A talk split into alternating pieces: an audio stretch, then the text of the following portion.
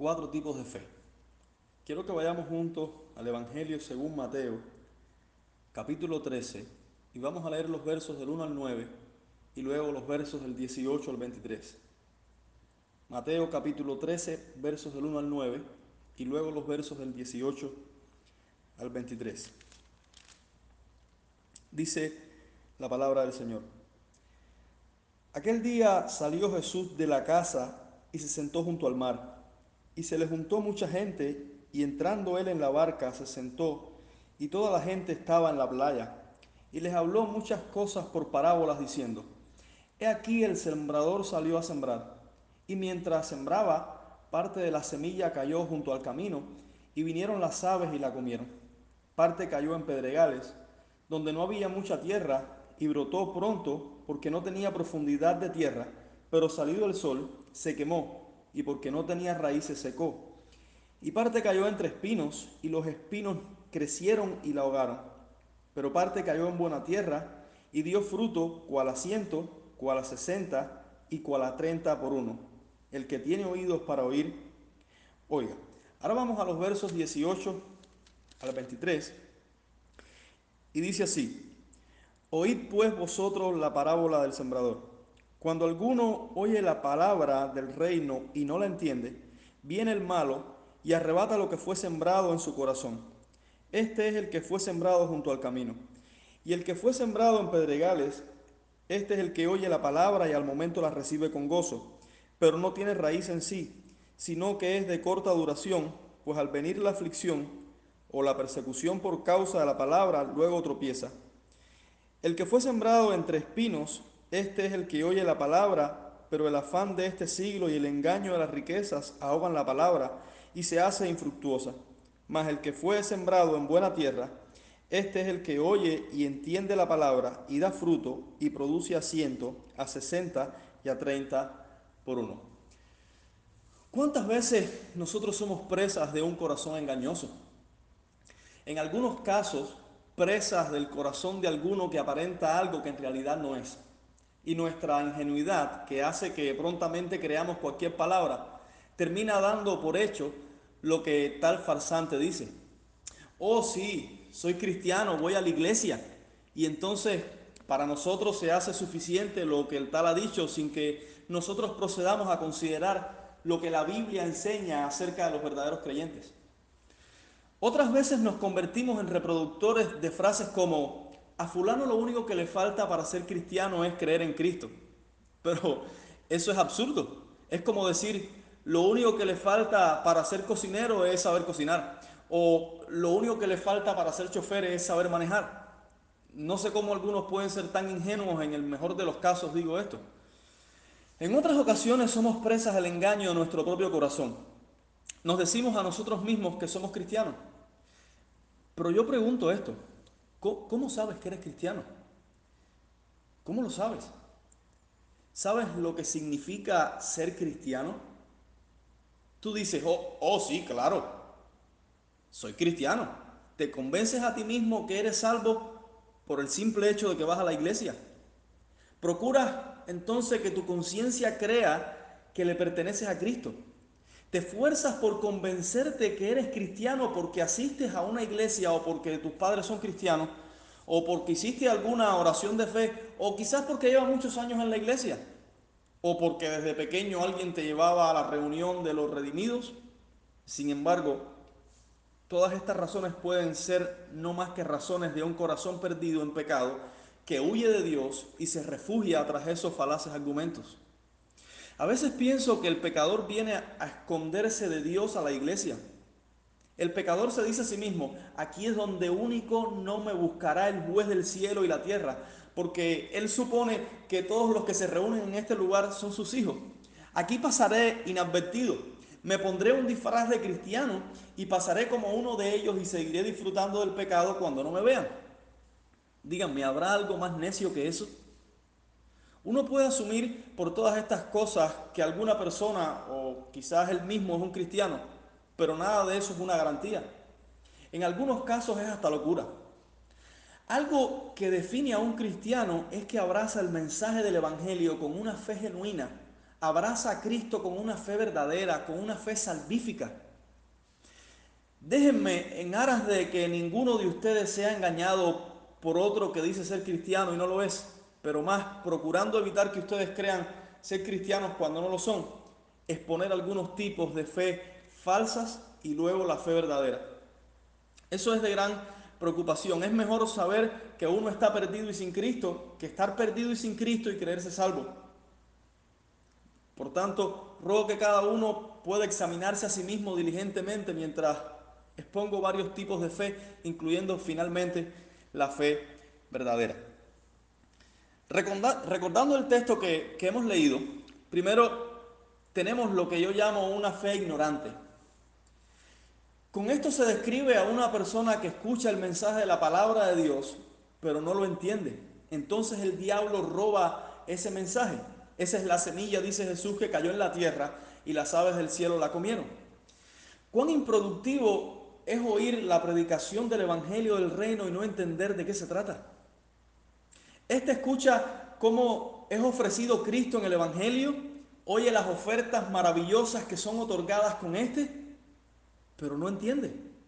Cuando, cuando los embajadores del cielo abren su boca para, para proclamar las glorias de Dios, las victorias de Cristo, Él está ahí, escucha, pero para Él ese mensaje no significa absolutamente nada. No se conmueve en lo más mínimo a causa de las bondades del rey. Pero no se conmueve porque el Dios de este siglo ha cegado su entendimiento para que la luz del Evangelio no le resplandezca. Satanás susurra a su mente, no prestes atención a estas fábulas, no creas esas fantasías. Eso es cosa de gente ignorante. Tú no eres de ese tipo de gente. Y entonces la pobre alma sale creyendo toda la mentira que el diablo le susurró y hasta lo vio coherente. Qué situación más triste.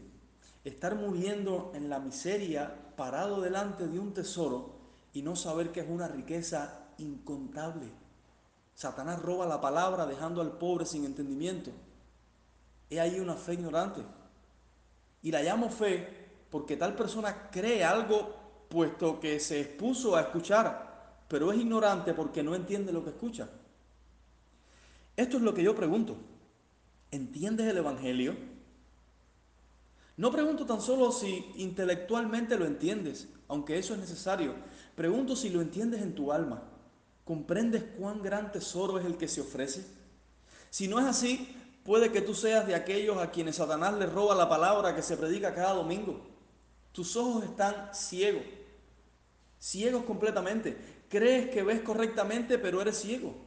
Puedes asistir cada día del Señor a la iglesia, puedes oír cada predicación, puedes incluso decirte a ti mismo que eres cristiano. Si no comprendes en lo profundo de tu alma cuán gran tesoro es Cristo y cuánto lo necesitas, si no te aferras a Él para tu salvación, entonces te han robado. Pero te han robado lo único que no debías perder, el mensaje de salvación. Y la fe, por tanto, que dices tener, no es la fe verdadera, es una fe ignorante. También en el texto, al leer el texto, nos encontramos con lo que yo llamo eh, una fe superficial. Esta no es más provechosa que la anterior. Esta escucha la predicación de la palabra y hasta la recibe con gozo. De ahí que esta fe sea en ciertos aspectos emocional. Y no quiero decir que la fe verdadera no está marcada por emociones, sino que lo más notable de la fe superficial es que es emocional. ¿Cuántas veces he visto personas llorando mientras se predica el Evangelio? He visto las lágrimas mojar el suelo. Muchas veces he visto esto. He visto personas tan impactadas que he llegado a pensar que han abrazado a Cristo para no soltarle nunca más, para después quedar sorprendido de cuán pronto han vuelto su pie. Su corazón es pedregoso y la palabra de Dios no fructifica en él. La fe verdadera, que es el resultado que debería producir la predicación de la palabra de Dios, nunca brota en este corazón porque la pobre planta lucha con toda su fuerza, pero el sol es más fuerte. Toda la emoción se va en un abrir y cerrar de ojos porque esta fe es de corta duración. No aguanta las pruebas que vienen sobre los que se identifican con Cristo. Estos pensaron que ser cristiano se podía describir con la frase, a partir de ahora todo me saldrá bien. pero se equivocaron. La emoción no les sostuvo en el momento difícil. No pueden aguantar el sol del verano. Siempre necesitan andar a la sombra, pero resulta que la vida del cristiano es descrita muchas veces como un desierto y este tipo de fe no resiste tal clima. Hay una razón clara por la que esta fe no permanece en el momento de la prueba. Es que no tiene raíces. Eso dice Jesús, no tiene raíces, es superficial. Cada vez que enfrentamos huracanes, veo muchos árboles arrancados de raíz. Yo vivía en un lugar donde había muchos árboles y, toda la casa estaba rodeada de árboles. Y muchas veces vi árboles arrancados de raíz, otros con las ramas partidas y otros un poco deshojados pero enteros. Lo curioso es que los árboles arrancados de raíz no tenían una raíz profunda y por lo tanto el viento los hizo caer. Pero no sabíamos nosotros que no tenían raíz profunda hasta que vino el huracán. Así también los que dicen que son cristianos, pero su fe es superficial. Sin embargo, no nos damos cuenta hasta el momento de la prueba. Ellos se gozan de decir que pertenecen a Cristo, mientras todo está bien, ellos permanecen con el pueblo de Dios. Ellos dicen, oh, sí, tengo raíces profundas, estoy firme en Cristo. Pero cuando viene la prueba, cuando ser cristiano cuesta, cuando deja de ser un juego, cuando la vida corre peligro por pertenecer a Cristo, entonces se puede ver que no tenía raíces. Todo lo que había que ver estaba sobre la superficie. Entonces en esos difíciles momentos ellos renuncian a Cristo. He ahí una fe de corta duración. Dura solo mientras ser cristiano no le pone en peligro. Así que esta fe tampoco es verdadera. Tarde o temprano termina por desaparecer y la criatura sigue en la misma vida de antes. Pobres almas aquellas que la presión de los amigos les hace apartarse de la verdad, aquellas que no toleran las burlas de sus conocidos. He visto, he visto a muchos que han comenzado a recorrer el camino de los justos, pero los amigos y familiares le han presionado de muchas maneras para que abandonen tal rumbo. Cuando Maleable caminaba con Cristiano rumbo a la ciudad celestial, recibió mucha presión de obstinado para que se volviera y aunque éste no logró hacer que Maleable se volviera en ese momento, tan pronto cayó en el pantano del desaliento y pudo salir, se volvió atrás blasfemando aquel camino que antes había recorrido, por lo menos en su primera porción. Y así le sucede a estos que se han armado con una fe superficial yo vuelvo a preguntar, ¿cómo sabe que eres cristiano? ¿Cómo estás seguro de que tu fe es verdadera? ¿Ha sido tu fe probada? ¿Has sentido ya el calor abrasador del sol de la prueba sobre la fe que dices tener? Esta no te dará más provecho que la anterior porque de la misma manera te dejará en tus pecados. Por tanto, si esta es la fe que dices tener, no veo cómo te puedes sentir seguro. No deberías sentirte seguro con una fe que es superficial porque no te llevará a ningún lugar. En tercer lugar, podemos también encontrar en el texto que hemos acabado de leer lo que yo he llamado la fe codiciosa. Esta también oye la palabra y además le causa atracción. Todo lo que promete alguna ganancia en cualquier sentido le causa atracción. Así que escucha con cierta atención esperando recibir algo. Este es como el paralítico que pidió a Pedro que le diera limosna salvo que no quiere lo que Pedro tiene que darle. Él quiere limosna. De manera que este camina por un tiempo con los verdaderos hijos de Dios, este de la fe codiciosa, camina por un tiempo con los verdaderos hijos de Dios, pero solo por ganancia.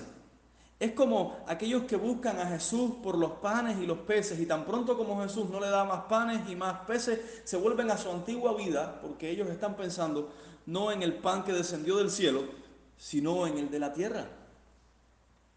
De manera que su interés son los afanes de la vida y las riquezas de este mundo. Ellos hacen eco de los que quieren oro de este mundo y lo cambian todo por los tesoros terrenales. No son como el labrador que encuentra un tesoro en el campo y va a vender todo lo que tiene para comprar ese campo porque considera que el tesoro que ha encontrado tiene más valor que cualquier otra cosa. Tampoco son como el mercader que buscaba buenas perlas y hallando una gran perla fue y vendió toda su riqueza para comprar aquella perla de gran valor. Más bien ellos cambian a Cristo por las riquezas de este mundo, entregan el tesoro y la perla de gran precio por adquirir riquezas de la tierra. He ahí una fe codiciosa. Están con los hijos de Dios hasta que encuentran algo que les reporte más ganancia. Escuchen, hermanos, los que tienen una fe codiciosa no consideran las palabras del Señor cuando dijo, no os hagáis tesoros en la tierra. Ellos son ahogados por los afanes de este siglo, es decir, por lo que el mundo ambiciona. Por tanto, su ambición es mundanal. Son como la mujer de Lot, que a pesar de que Sodoma olía a fuego y azufre, su corazón estaba allí. Tanto era así que miró para atrás porque le costaba dejar aquella riqueza que se quemaba. Estos son iguales. Las riquezas son su sueño. En eso piensan constantemente. Son capaces de vender al Señor de la misma manera que Judas por 30 piezas de plata. Si le preguntas por qué han dejado de asistir a la congregación de los santos, ellos te dirán, ah, es que tengo que trabajar, la situación está difícil, debo sostener a mi familia, se me presentó un buen negocio, tengo una buena oferta. Y así los verás alejarse cada vez más porque son absorbidos por aquello con lo que su corazón sueña. Una vez más debo yo preguntar, ¿es esta tu fe? ¿Está tu corazón en la riqueza de este mundo? Puedo imaginar los pensamientos de algunos que se dicen a sí mismos, jamás he tenido yo mi corazón en las riquezas de este mundo. Pero no seas tan, tan superficial. Te ruego, ve bien dentro de tu corazón, no sea que te hayas engañado durante todo este tiempo. El corazón del hombre es un maestro de la ilusión, nos hace creer lo que no es. Por tanto, mira qué es en lo que piensas la mayor parte de tu tiempo. ¿Cuántos principios de la fe tú violas por riquezas? ¿Será que mientras más tienes, más quieres? ¿Nada te es suficiente?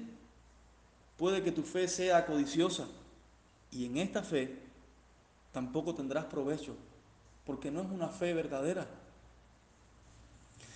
Ahora, en el texto nos encontramos luego con lo que podemos llamar la fe verdadera. Esta fe tiene un elemento que las anteriores también tienen. Oye la predicación de la palabra. Si ustedes se dan cuenta, en cada uno de los casos se dice que oyen la predicación, oyen la palabra. En cada uno de los casos la semilla es puesta. Y esta fe verdadera tiene este elemento también en particular. Pero noten que esta fe no solo oye como las demás, también entiende. Y aquí hay una diferencia. Sus oídos han sido abiertos para entender. Algunos dicen que hay ciertas personas que tienen orejas solos para llevar espejuelos. Y en algunos casos es cierto. Pero no es el caso de estos. Estos tienen oídos para oír. A ellos se les ha dado una comprensión del mensaje del Evangelio. Sus ojos que antes estaban, antes estaban cegados, ahora han sido abiertos a la predicación de la palabra. De esto se ha dicho, para vosotros pues, los que creéis, Él, es decir, Cristo, es precioso. ¿Por qué estos entienden la predicación de la Escritura? ¿Qué hace la diferencia en que estos entiendan la predicación de la Escritura y los anteriores no? ¿Por qué comprenden la hermosura de Cristo y se apropian de Él para no desprenderse jamás? ¿Por qué es Cristo precioso para ellos? Porque creen con una fe verdadera. Porque esta fe no es ignorante, tampoco es superficial y mucho menos codiciosa. Esto hace la fe verdadera, se apropia de Cristo. Pero pudiera hacerse más preguntas sobre estos que son descritos como una buena tierra. ¿Qué se quiere decir con buena tierra? ¿Significa que estos son mejores que los anteriores? La palabra que usa el Señor para enseñar estas verdades es, la parábola es agrícola. Y en la agricultura se requiere mucho trabajo, sobre todo el trabajo de preparar la tierra, cosa que involucra quitar la maleza, recoger piedras y arar el campo para quitar los terrones, de manera que la semilla que es sembrada encuentre un terreno adecuado para que sea productiva la tierra, de manera que la semilla cuando sea sembrada pueda brotar, crecer y se, se puedan recoger frutos. La designación que se hace de estos que oyen la palabra, la entienden y producen frutos, al llamarlo buena tierra fértil, no es más que para describir a un corazón que ha sido cambiado por el Espíritu Santo de Dios. Es ese corazón donde el Espíritu Santo ha metido su arado y ha acabado con la maleza, ha removido el suelo duro por el pecado y lo ha dejado listo para recibir la predicación de la palabra de Dios. Aquí el campo no tiene los méritos, sino el labrador, aquel que, que, prepara la tierra para que el sembrador eche la semilla. Nunca he visto un campo que se prepare solo. Siempre veo la mano del agricultor cuando el fruto se recoge. Su mano está en todo el proceso. Así que esta fe es una obra del Espíritu de Dios.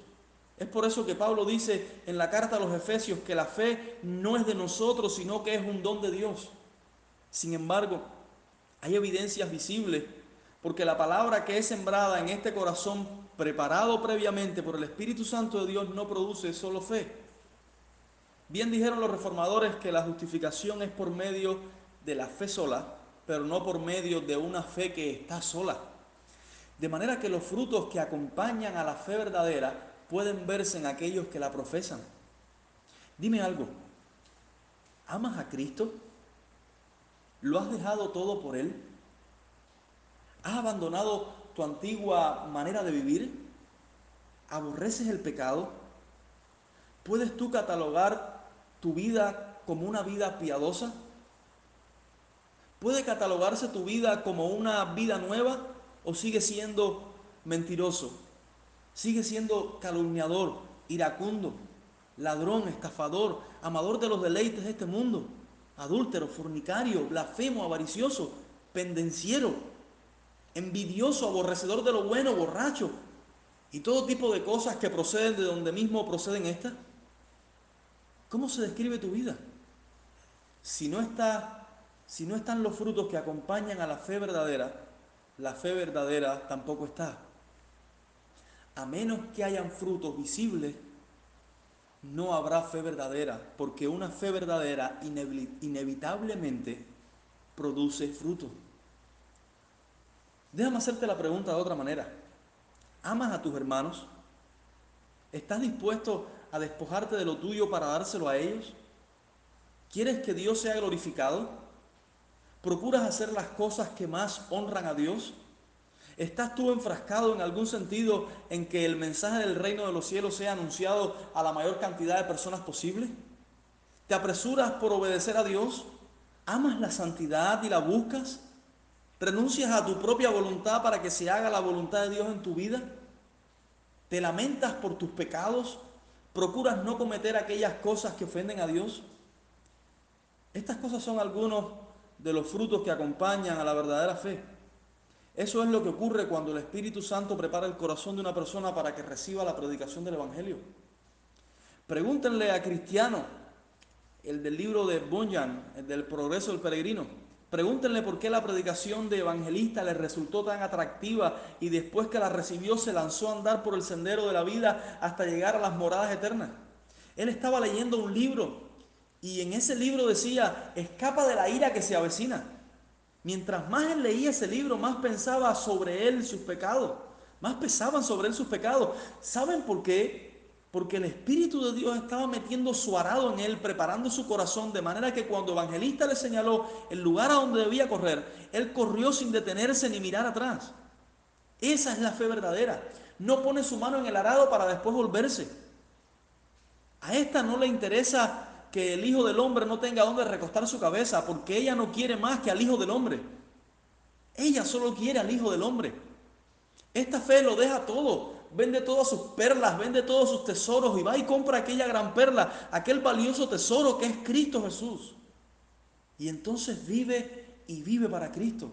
Él se convierte en su sueño, su anhelo, su necesidad, su deleite.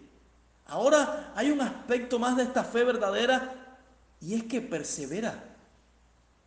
Noten que se describe a la predicación de la palabra dando fruto en el corazón preparado por el Espíritu.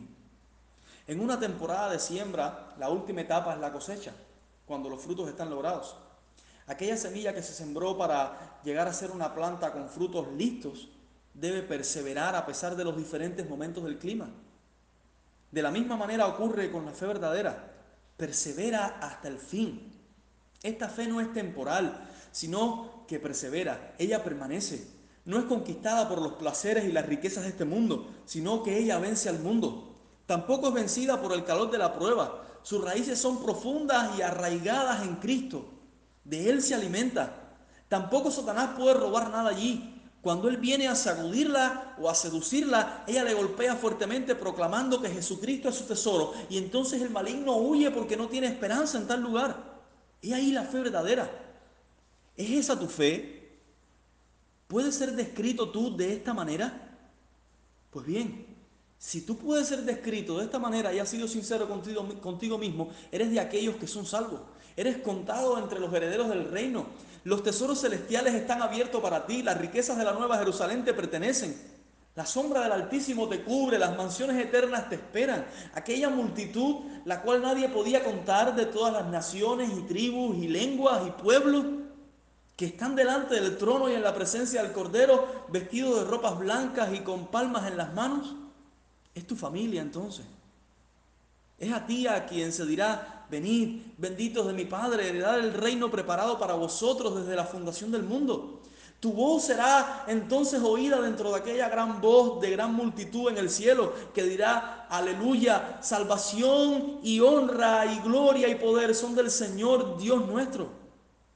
A ti se te dará a comer del árbol de la vida. Bienaventurado eres si has abrazado a Cristo con esta fe. Hay algunas cosas que debo decir, algunas aplicaciones que debo decir acerca de estas cosas que hemos hablado. Y quiero que noten que oír la palabra de Dios no hace necesariamente que la persona llegue a tener una fe verdadera. Una persona puede oír toda su vida el mensaje del Evangelio y eso no hace que sea salva. Los tres primeros casos escucharon la predicación de la Escritura y de ninguno se puede decir que la fe con la que ellos se vistieron fue verdadera. De manera que a muchos la predicación del Evangelio no les aprovecha. Ellos están muertos en sus delitos y pecados y por más que les hable de las mansiones celestiales, unos más temprano y otros más tarde, pero en todos esos casos terminarán despreciándolas. Noten también que para que una persona se apropie de Cristo con una fe verdadera, necesita más que la predicación de la palabra de Dios. Necesita la obra del Espíritu Santo llamándole eficazmente, preparando su corazón para que la palabra de Dios produzca fe en él. He aquí algo por lo que orar. Si tu fe es una de las primeras tres, incluso después que has oído con cierta frecuencia la predicación de la palabra de Dios, entonces debes rogar a Dios que el Espíritu Santo cambie tu corazón. Necesitas nacer de nuevo antes de que puedas ver la hermosura de Cristo. De cierto, de cierto te digo que el que no naciere del agua y del espíritu no puede entrar en el reino de Dios. Eso dice Juan 3:5. No debería tener paz la persona cuya fe es como alguna de las tres primeras, porque lo que aquellas reciben como recompensa es el fuego del infierno. ¿Qué debo hacer para tener una fe igualmente preciosa a la de los hijos de Dios? Quizás te preguntes esto. Y esto es lo que harás. Entra a tu cuarto y cierra tras ti las puertas y ora de esta manera. Dios quita mi corazón de piedra y dame un corazón de carne. Rompe la coraza de hierro que evita que tu palabra penetre en lo íntimo de mi vida. Pon tu ley en mi mente y escríbela en mi corazón. Y cuando estés seguro de que tu corazón ha sido cambiado, entonces dile, dame ahora a Cristo. Dame ahora a Cristo al más hermoso de los hijos de los hombres, a aquel sobre quien la gracia se derramó.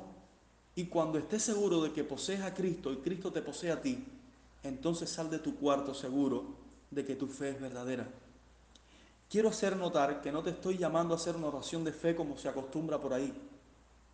Te estoy exhortando a que clames a Dios para que cambie tu corazón y te conceda arrepentimiento y fe para que puedas abrazar a Cristo con una fe verdadera y te dé la seguridad de que eres salvo.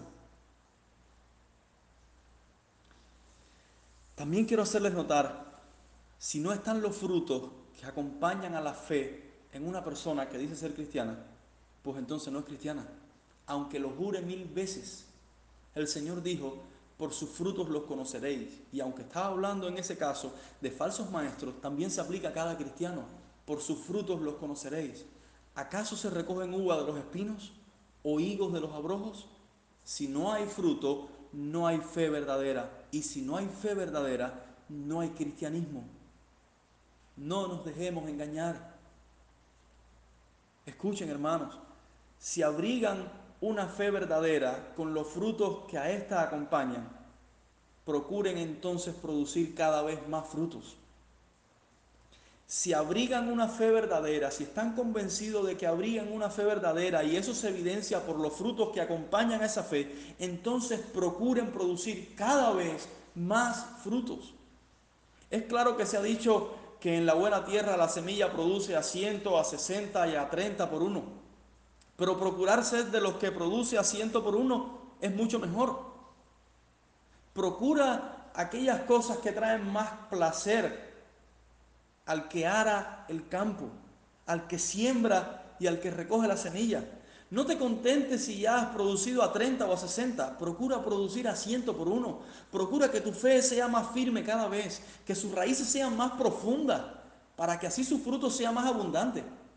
Y respecto a los frutos que ya has producido, procura que sean más dulces, que el amor que hay en ti sea perfeccionado, que la paciencia sea cada vez mayor, que crezcas en humildad, que la santidad que brilla ahora y que otros pueden ver como un destello sea un resplandor que ilumine por donde pasas. Crece en la oración. Si has entrado con frecuencia a la presencia de Dios, continúa entrando hasta que tu rostro resplandezca como el de Moisés, que a causa de estar cautivado en la presencia de Dios, su rostro resplandeció. Para que cuando llegue aquel día que todo cristiano espera, aquel día que traerá la manifestación gloriosa del Hijo de Dios como el soldado de David que su mano se pegó a su espada de tanto luchar, tus manos aún estén pegadas a Cristo desde el día en que dijiste, mi amado es mío y yo soy suyo. Dios les bendiga.